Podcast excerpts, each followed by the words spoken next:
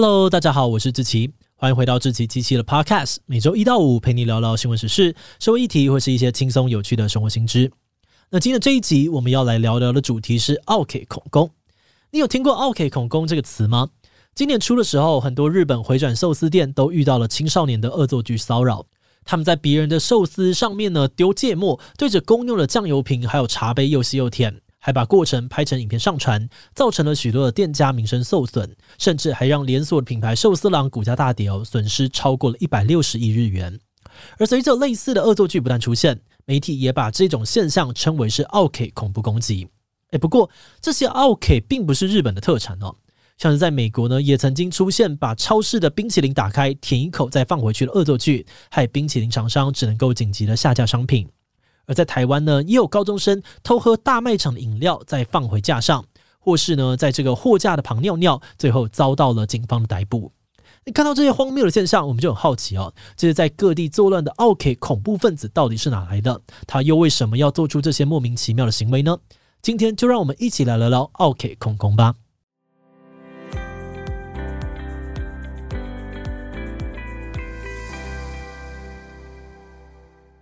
根据日本媒体的说法，所谓的奥 K 恐攻，意思是指顾客在营业场所做出了不恰当的行为，然后把过程记录下来，发布到社群媒体的现象。比如说，把偷吃超商热狗的影片发到 IG 的现实动态，或是抖音上面各种恶作剧的挑战等等。而从之前的案例来看呢，奥 K 恐攻的这些奥 K 哦，大多都是年龄偏低的青少年。那虽然有人觉得小朋友开开玩笑无伤大雅，但对于很多店家来说，这些恶作剧的屁孩绝对是噩梦般的存在，因为他们的恶作剧可能会对于店家带来两种毁灭性的后果。第一种后果呢，是因为奥 K 的行为太过危险，或是非常的恶心，会造成店家财产的损失。比如之前在纽西兰就发生过有青少年点燃货架上面的洋芋片，导致超市发生火灾的事件。这个事件呢，害超市停业了好几个月哦，光是维修费就超过了台币三百万。而警方在调查之后认为，这些屁孩可能是在模仿抖音挑战，才会跑去烧洋芋片。而至于恶心的恶作剧，则是容易带给顾客负面印象，让店家的商誉受损。例如前一阵子在 Twitter 上面爆红的一部影片呢，是一名男子拿着筷子呢，捧着吉野家公用的生姜盒，以碗就口，低头狂吃。不少人看到之后呢，就觉得很不舒服，纷纷表示不会再去吉野家消费。再来，奥 K 恐攻可能造成的第二种结果是，当这些恶作剧引发社会关注，就很容易引发连锁反应，让类似的事件浮上台面，甚至可能出现模仿犯，波及到整个行业。以寿司郎舔酱油事件为例哦，在媒体大量报道之后，有不少的回转寿司店也被爆出了类似的问题。除了舔酱油罐的影片之外，也有人呢会把烟蒂放到公用的绿茶罐里面，状况越来越严重。不少店家出于卫生考量，只好改成提供小包装的酱料，甚至是直接改成单点，让原本常见的回转寿司最后变成只有空盘在回转。嗯，不过听到这里哦，你应该会有点好奇，既然这些恶作剧会对于店家造成这么大的影响，那为什么这些青少年奥 K 却还是要执意的到处搞破坏，甚至还把自己的犯罪证据拍成影片放到网络上面炫耀呢？针对这个现象，有些人认为奥 K 恐攻的行为与青少年群体的特质以及他们使用社群媒体的习惯有关。根据统计，目前全世界有六到七成的青少年会使用 IG，而在美国啊，还有日本，也有接近七成的青少年会使用抖音。而这些软体呢，不但是他们跟朋友互动的媒介，也是接收当下潮流讯息的重要管道。而这个年纪的青少年，虽然内心渴望独立自主哦，但又很需要获得同侪的认可，彼此呢，就经常会透过一些方式来确认双方的交情。那些喜欢挑战权威的人，很可能就会透过恶作剧来展现自己叛逆的一面。再加上大家很习惯用社群软体分享生活，所以他们常常会把恶作剧的过程放到网络上面，证明自己很勇敢。那当你处在这样子的交友圈里面，也很可能呢，因为害怕被瞧不起，或者经不起其他人的怂恿，所以一起加入恶作剧的行列。慢慢的，恶作剧的人数越来越多，就会形成一种风潮，吸引更多人来模仿。除此之外呢，有些人之所以恶作剧哦，背后的目的其实是想要成为网红。根据调查，现在有很多青少年的梦想都是成为 YouTuber，但他们选择的模仿对象却常常都是行为脱序的网红。像是在日本呢，就有一种迷惑系 YouTuber，专门靠着阻挡上班族搭上末班车，或是破坏墓园这种恶作剧吸引流量。那这样子恶搞的题材呢，不但容易被关注，在执行上面也很容易，所以经常成为青少年模仿的目标。诶，但话说回来，如果只是素人的青少年把影片上传造成的影响，可能还不会那么严重。不少人认为哦，这些恶作剧的小火苗之所以会烧得这么大，新闻跟社群也发挥了推波助澜的效果。以寿司郎的事件为例，这部舔酱油的影片呢，原本是被上传到当事人 IG 的现实动态，理论上面只有他的朋友可以看到，很难有什么影响力。但后来影片却被转发到 Twitter 上面，并在短短的两天内累积了超过六千万观看。这么夸张的传播速度呢，可能跟大众的情绪有关。因为当大家看到恶作剧影片时，会被激发出很多强烈的情绪，像是觉得恶心、猎奇、有趣，或是对屁孩感到愤怒等等。大家看到影片之后，不管是直接在下面留言开骂，还是转贴给自己的朋友看，都会让演算法觉得这是很有热度的内容，而这个内容呢，就会因此被推给更多人看，像是滚雪球一样，在短时间内爆红。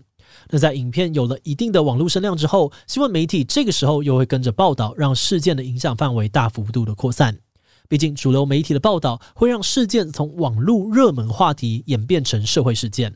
不只是大众关注度上升，当事人还可能被肉搜。以前店家呢被别人恶作剧的其他影片，也会再次的被挖出来审视。那等到事件延烧一阵子之后，新闻媒体通常会展开第二波的相关报道，比如采访当事人的邻居啊、老师、校长，或是报道近期出现的其他恶作剧影片等等。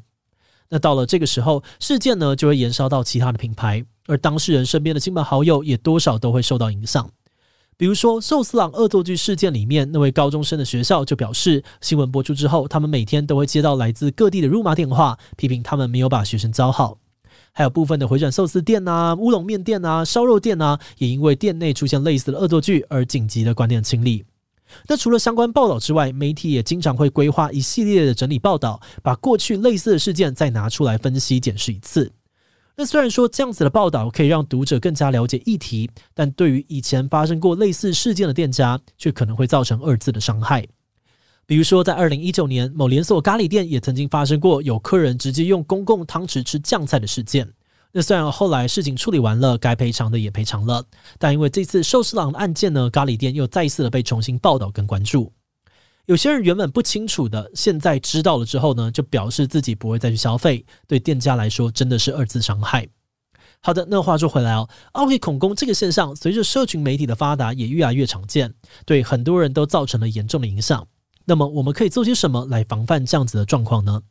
其实，对于 OK 恐攻的解决方案，大家各自有很多不同的讨论。而目前最常见的有三种意见。第一种意见认为哦，店家可以调整经营模式来避免被恶作剧。比如把公用的酱油改成小包装，或是加强监视啊，像是加装监视器之类的。而第二种看法则是，政府应该要有相关立法吓阻这样子的行为。像是在美国的亚利桑那州，就曾经针对污染商品的食物的恶作剧立法。那至于第三种意见呢，则是觉得奥克恐攻的根本原因是父母还有学校没有教好，所以应该要加强教育。那这三种想法虽然就某种程度上面都算蛮有道理的，但他们却也都有各自的反对者。反对店家改善经营模式的人认为，哦，明明店家是受害者，却还要负担这些成本，很不合理。而且这些调整可能会对于商家的营业模式产生巨大的影响，像是为了避免恶作剧而让回转寿司的转盘停止转动啊，那样子还能够叫做回转寿司吗？再来，对于要额外立法的建议呢，则有人质疑哦，其实大部分的奥客恐攻行为本来就是违法的。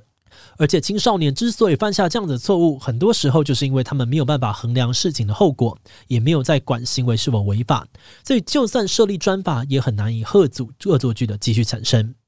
最后，对于应该要加强教育的观点，有人认为哦，虽然中小学一直都有道德教育课程，但实际的成效却都很有限。大家每次碰到青少年做坏事呢，就说要加强教育，但是这么多年来，却也没有提出过什么更具体的教育方案。加强教育四个字，最后也只会沦为口号，实际上根本没有什么用。节目的最后，也想要来聊聊我们制作这一集的想法。其实我们觉得，对于该怎么样处理奥给恐攻的现象，真的是很困难的问题。因为这种恶作剧，有的时候真的是防不胜防。过度的防范，还可能呢会让整个社会失去人与人之间最基本的信任。而活在一个没有信任感、随时都要防范别人的社会，想必是非常辛苦的一件事。再加上很多时候，恶作剧的伤害其实可大可小，尤其是对于还在成长当中的孩子们而言，恶作剧也未必是绝对的坏事。诶，那当然，我们不是要帮这些屁孩说话了。只是在青少年的阶段，每个人都需要去探索自我跟社会之间的距离，而这种距离感的把握需要经过一定的尝试。我们觉得，在一个对于世界的认识还没有那么清楚的时候，犯错啊、不成熟都是难免的。那换个角度来说，如果有适当的引导，这些犯错也可能成为成长的养分。举例来说，假如有小朋友在路边乱丢垃圾被发现，那如果他的父母能够借机指正他，并要求他负责清理干净。那他或许就能够体会到乱丢垃圾是不对的，这样会让清洁队员很辛苦。不过，这次奥客恐攻的事件呢，也让我们发现，因为时代的变化，现在要让小朋友恶作剧，可能已经变成相对危险的事情。那因为这个恶作剧的后果，常常都已经超出小朋友或他们的父母可以承担的范围了。譬如在以前，如果有小孩偷喝便利商店的饮料，或是拿针在洋芋片包装上面戳洞，事后只要诚心道歉，赔偿商品的价格就可以被原谅。但现在同样的恶作剧，却因为影像记录啊、分享都很方便，可能当事人都还会自己上传到网络上面，或者现场的监视器画面会流出。这个时候，除了当事人会被肉搜洗版，商家的声誉也会受到影响，蒸发的股价变成天文数字，家长道歉呢也赔不起。对于双方来说，应该都是不愿意见到的结果。所以这里就出现了一个很矛盾的问题。那就是青少年或许需要借由犯错啊、恶作剧来探索自我，但却有可能无法承担所造成的后果。那到底该怎么办呢？想了很久，我们好像也没有太过完整的答案。不过，如果你本身是比较年轻的听众，这边呢，我们有想到一个事前判断的标准可以分享，那就是如果你今天想要恶作剧哦，或是做一些你觉得好玩的事情之前，你可以先问问自己：我现在要做的事情可能会伤害到别人，或是出现任何自己无法承担的后果吗？如果答案是肯定的，那我们就建议最好还是先不要哦。好的，那我们今天关于奥义恐攻的介绍就先到这边。如果今天喜欢我们的内容，可以按下追踪的订阅。另外，我们在 EP 一百七十一也聊过一个日本网咖难民的议题。去网咖打游戏一天两天，你可能觉得蛮爽的，但你可以想象一整年都住在网咖的生活吗？根据二零一六年的调查，光是东京一个城市哦，一天就有超过一点五万人住在网咖里面，而且这些人很多都是有工作的上班族哦。那是什么样的原因造成这么多的日本人只能够住在网咖里面？他们平常又过着怎样的生活呢？如果你对于这个议题感兴趣，欢迎你收听 EP 一百七十一。另外，我们今天这集比较特别一点哦，因为我们收到了很多的听众回馈说，平常听我们的 Podcast 都是在开车啊、运动、做家事，要特别去点旧集数很麻烦，所以我们最近呢会来尝试看看，帮大家把相关的内容的旧集数直接合并到这里来，这样感兴趣的听众可以不用动手就听下去。不感兴趣的观众呢，也可以自由离开。希望可以让大家有收听更多的自由。当然，这个做法我们也还在测试当中，所以如果有任何回馈，都非常欢迎你留言告诉我们哦。好的，那我们的奥 k 恐攻介绍就到这边，稍微休息一下，再见喽。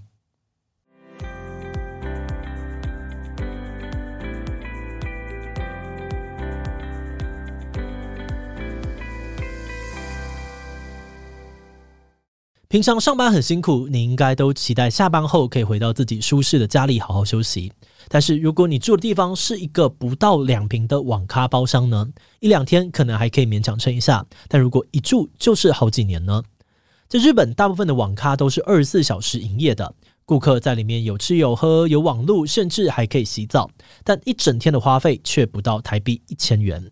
去网咖住一晚呢，是很多观光客去日本旅游时省钱的小方法，甚至还是一种另类的文化体验。但是，这个你可能会觉得有点好玩的体验，却是很多日本人唯一的选择。根据日本经济新闻二零一六年的调查，东京一天有超过一点五万人住在网咖里面，其中因为没有固定住所，长期住在网咖里的人呢，就有高达四千人左右。是什么原因造成这么多的日本人只能够住在网咖里面？他们平常又过着怎样的生活呢？今天就让我们一起来聊聊日本的网咖难民吧。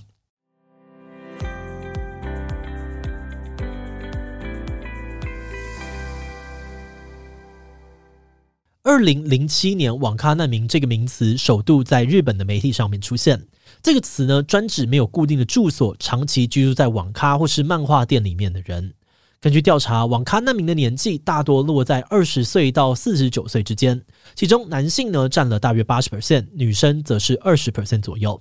那虽然说民众常常会把这个网咖难民跟没有家、没有工作的露宿者做比较，觉得他们都差不多，但跟露宿者不太一样的是，网咖难民大部分都是正在寻找工作或是已经有工作的青壮年人口。在一份将近千人的问卷调查当中，有高达八成的网咖难民表示自己是有工作收入的，只不过因为经济考量或者是家庭因素，才会选择长期滞留在网咖里面生活，以网咖为家。那么在网咖里面过日子到底是怎样的感觉呢？首先，我们还是要先澄清一下，这些网咖难民并不是无时无刻整天都泡在网咖里面。大部分有工作的住民呢，都会在上班时间直接从网咖出发，前往工作地点。等到下班之后再回到网咖过夜，而且日本网咖的生活环境可能也比你想象的好一点。像是在饮食方面，这些二十四小时营业的网咖，除了供应免费饮料之外，餐点的部分通常也会比外面的餐厅更便宜一点。所以，对于那些无法自己料理餐点，只能够吃外食啊，或者是泡面的人而言，在网咖吃饭也算是蛮划算的选择。而另外，大部分日本的这个网咖呢，也有提供盥洗啊跟洗衣服的服务。使用一次只要五百日元哦，大概台币一百出头，非常的实惠。而且对于下班后还有处理工作需求的人呢，网咖除了有稳定的网络之外，有些也会提供印表机，让大家自行的操作列印文件。诶，但这些贴心的服务都还不算是最厉害的。最极致的是，有部分的网咖呢，甚至会让长期居住的顾客迁户籍。把户籍迁到网咖之后，除了方便收取信件啊、包裹，住民们如果有求职的需求，也至少有个具体的住址可以填写。总结来说呢，住在日本的网咖几乎能够满足你所有的生活需求。但虽然说住网咖的生活机能还蛮方便的，但是长期住在里面还是有些可想而知的缺点。毕竟网咖属于营业场所，每个人都可以自由进出，所以呢，很难有什么隐私可言，甚至连安全性也要打上一个问号。还有日本大部分的网咖呢，都没有禁烟的规定哦，位子跟位子之间呢也都只有简单的隔间，所以就算你不抽烟，也可能会吸到其他人的二手烟。而再来更重要的是噪音的问题，网咖的隔音通常不会做得太好，而且去打游戏的人呢，就是为了快乐，发出些声音也是难免的。很多住在网咖的人呢，都表示哦，他们在网咖过夜最大的困扰之一，就是因为噪音的问题，常常睡不好。所以整体来说，长期住在网咖里面，生活品质通常不会太好。对大多数的网咖难民而言，他们当然都还是希望有天能够顺利的搬走，拥有一个自己的家。但是，就像我们刚才提到的，这些网咖难民大部分的人呢，其实有工作，也有赚钱啊。那为什么要脱离网咖难民的身份，还是这么的困难呢？